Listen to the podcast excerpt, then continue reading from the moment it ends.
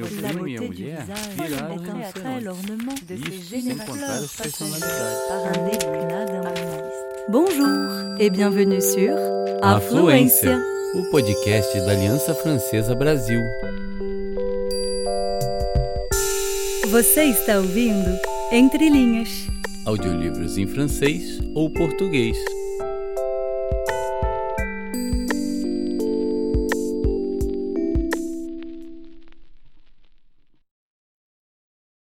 Olá a todos e bem-vindos a este episódio de Tete a Tete, uma série de entrevistas das Alianças Francesas do Brasil. A entrevista de hoje traz Lúcia Hiratsuka, escritora e ilustradora especializada em literatura infanto-juvenil. Ela já publicou e ilustrou mais de 23 livros, dentre eles a obra chamada Os Livros de Sayuri. A história foi traduzida para o francês pela editora Paula Nakaona e recentemente ganhou também uma versão em áudio produzida pela Aliança Francesa para o podcast Entre Linhas. Olá, Lúcia, tudo bem? Oi, tudo bem? Tudo bem, Bruna? Então, para começar, é, o que te levou a escrever livros infantos juvenis e a ilustrar? Ah, acho que desde criança, uma das minhas paixões eram os livros, e especialmente os ilustrados, porque eu tinha esse acesso. É, meus pais assinavam as revistas que vinham do Japão muito ilustrado, então comecei até lendo as ilustrações e minha mãe também lia para mim, então já acho que foi despertando essa vontade de ir, quem sabe, trabalhar com algo assim, né? com de juntando desenho, palavras. Para escrever sobre a infância, você tem que estar ligado à sua própria infância, como é? Olha, foi um caminho que eu fui descobrindo aos poucos, é, porque iniciei publicando, é, ilustrando para outros autores também, né? Enquanto estudava também, é, buscava trabalho de ilustração. Comecei, na verdade, com lendas que eu ouvia na infância da, da minha avó, lendas japonesas. É, teve a ver também com a ida para o Japão, mas é, depois que eu voltei, me dediquei às lendas ao mesmo tempo eu ilustrar para outros autores, assim. E quando eu comecei a pensar em histórias a partir de algo, vamos pensar, uh, histórias autorais, onde eu iria criar a história, depois ilustrar, ou ilustrar, uh, fazer um livro ilustrado, é, eu comecei primeiro a buscar histórias e no início não foi muito fácil sair das lendas, que eu já tinha a estrutura na cabeça, apesar de ser reconto, né? Mas eu fui descobrindo que a minha infância, que talvez eu não valorizasse tanto até começar a criar, criar histórias.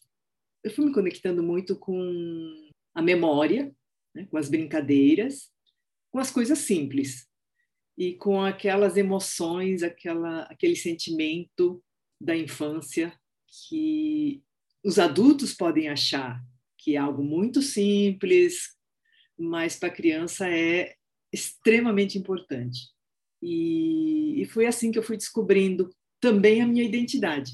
Foi algo que foi acontecendo junto também.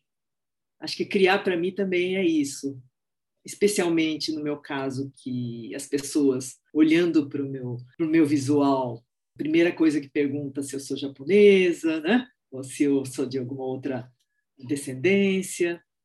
Então, é, acho que eu fui descobrindo também nesse, nessa infância o meu lado brasileiro também.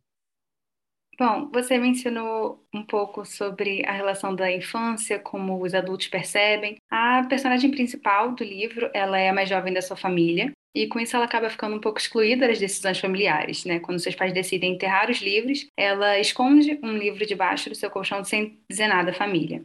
É... Como alguma menininha especial te inspirou a escrever a Sayuri? Esse livro, na verdade, ele é uma eu diria que é uma novela, uma ficção mais baseada em fatos reais, é, eu não tive assim um, um, compromisso de seguir exatamente é, a história que minha mãe contou, mas eu me inspirei muito nos depoimentos dela. É, ela viveu nessa, nesse período, tinha sete anos, nesse período da Segunda Guerra Mundial, e ela contou que viu os pais enterrando os livros. Porém, eu tinha que costurar essa história para poder estruturar. Então, eu fui fazendo pesquisas, apesar de eu já tinha lido sobre, conhecia esse episódio, né?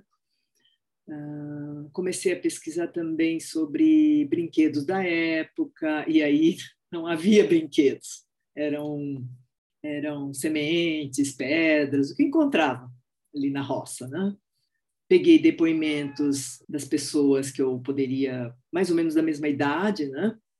li um livro também chamado Canção da Amazônia, que traz um episódio fora da, dessa região onde meus pais cresceram, nasceram, cresceram. Meus pais são brasileiros, né? Então, é, já nascidos no Brasil.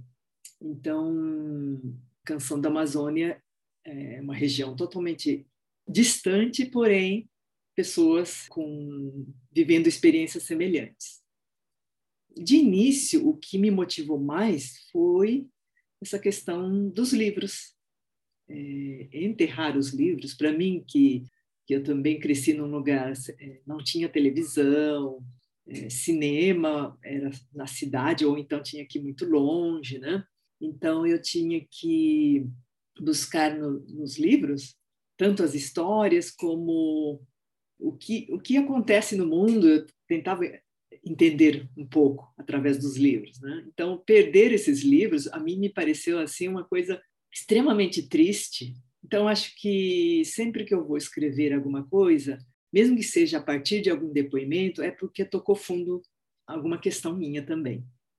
Esse livro ele conta a história, uma parte da história que raramente é mencionada quando a gente pensa na Segunda Guerra Mundial, que é a diáspora japonesa para o Brasil, quando o povo foi privado dos seus direitos de ler e escrever pelas autoridades brasileiras. É, você acredita que há assuntos muito difíceis de contar quando você está contando histórias para crianças, ou é tudo questão de você encontrar as palavras certas para transmitir até os assuntos mais complicados? É, eu acho que não existe tema que seja proibido para criança, é mais a forma de, de expressão que muda um pouco, né? Nesse caso, foi, é, esse livro foi lido para adultos também, crianças até menores do que eu imaginava, numa leitura compartilhada, assim, em escolas, né?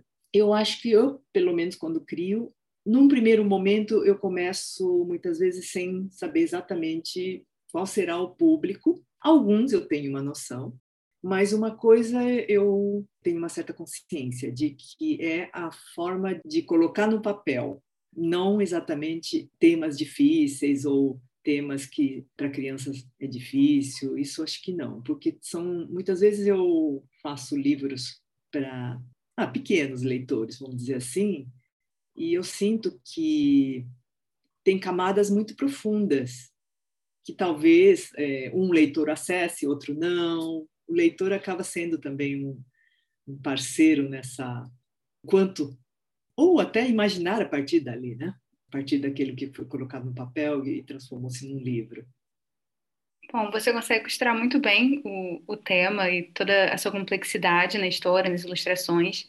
E apesar de todas as dificuldades que a personagem enfrenta, o leitor acompanha, é, é um livro profundamente poético. Assim que a Sayuri termina suas tarefas, ela passa o seu tempo se maravilhando com a natureza e filosofando. É, e a gente queria saber qual o lugar da poesia na sua vida e no seu trabalho. A poesia, é, eu venho percebendo o quanto está no nosso cotidiano, no, tanto no no meu quintal da memória, assim como nas ruas que eu caminho aqui perto da cidade de São Paulo que eu vivo, né? É, pode estar na nossa percepção dentro de casa mesmo, né? Nesse livro em especial, eu acho que me inspirei no haikai, mas eu pratico o sumie, que tem tudo a ver com o haikai, também que lança esse olhar para a natureza assim, de uma forma com um foco naquilo que te emocionou, naquele detalhe. Né? A partir daí eu posso pintar o sumier, que é uma técnica de pincelada, mas acho que começa por aí, por que nos tocou, aquele elemento pode ser um capim, pode ser um voo de um pássaro, aquele contraste entre é, aquela rua toda assim da cidade e brota um capim, alguma coisa assim, vamos dizer.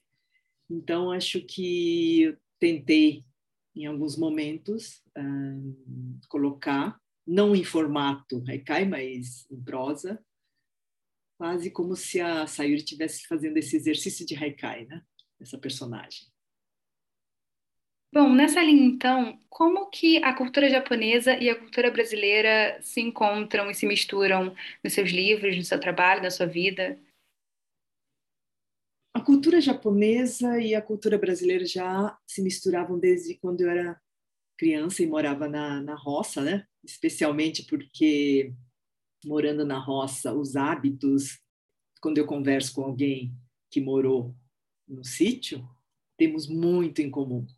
Eu acho que também a parte estética das cantigas que minha avó cantava, nos ensinava, eu e minhas irmãs, meus irmãos, com uma sonoridade incrível, é, chamando atenção para a natureza através dessas cantigas, né? Falando do entardecer, falando do sino na montanha, sino do templo na montanha, aí já ativava a minha imaginação, porque não tinha o sino, mas os pássaros estavam lá é, eu acho que isso tudo influenciou. Agora, depois que eu comecei a trabalhar com ilustração, eu fui em busca também então, dessa estética. Né? Citei o exemplo do Sumier, mas o Sumier até aconteceu um pouco, vamos dizer, por acaso. Nessa busca por estética eu encontrei, e a minha intenção inicial nem era tanto uh, incorporar algo tão tradicional, vamos dizer assim. É, mas acho que a vida me trouxe alguns presentes e, e tem a ver muito com encontro com pessoas também. Agora, quando eu estive no Japão, aí sim, acho que eu fui porque precisava descobrir melhor ou entrar em contato melhor com a minha identidade. E, claro, é, descobrir um pouco mais sobre o país, o lugar onde meus avós nasceram, mas também eu acho que eu descobri muito a minha identidade brasileira. Você também oferece, você também se oferece para compartilhar seus conhecimentos e experiências de escrita, ilustração e montagem de livros em oficinas. É, você pode nos contar um pouquinho mais sobre essa parte do seu trabalho? Isso porque eu também participei muito de oficinas.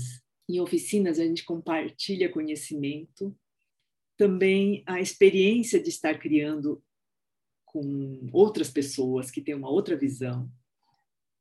Uh, eu acho que também uma outra coisa que precisa para estar numa oficina, para quem participa,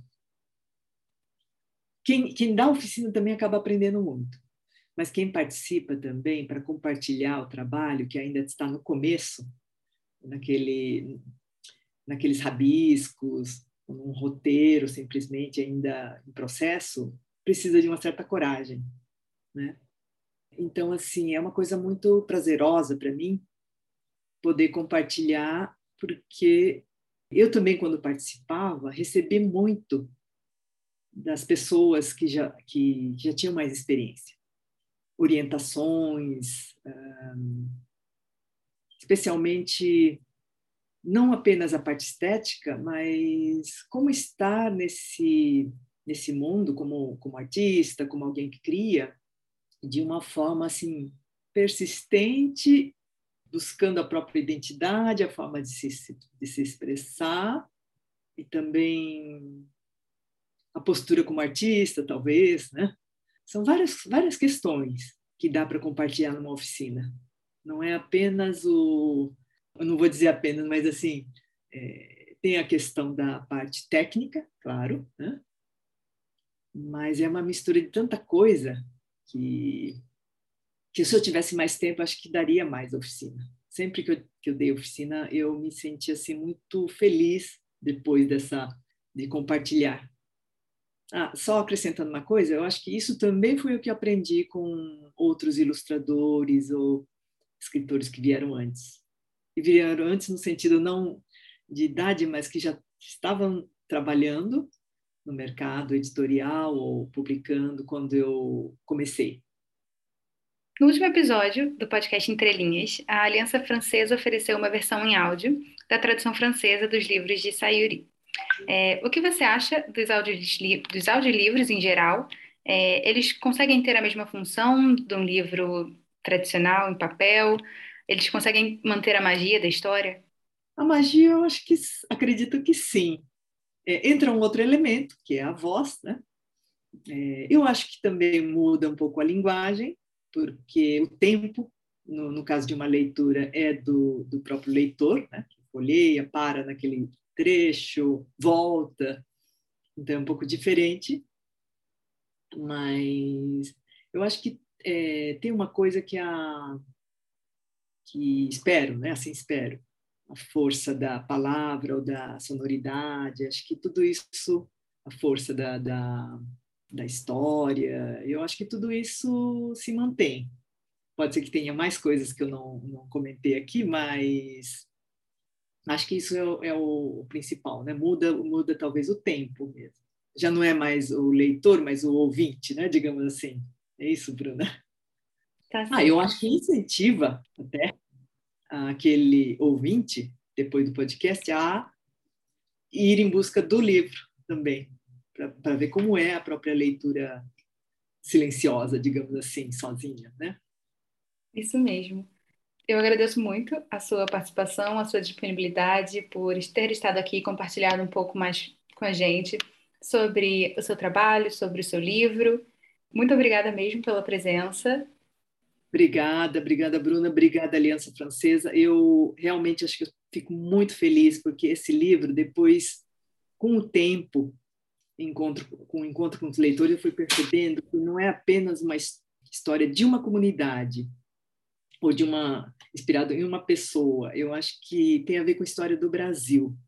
Então, é, poder divulgar assim em francês, uma língua que eu gosto muito, apesar de não conseguir falar. É, então é uma é uma honra enorme e deixo aqui meu agradecimento.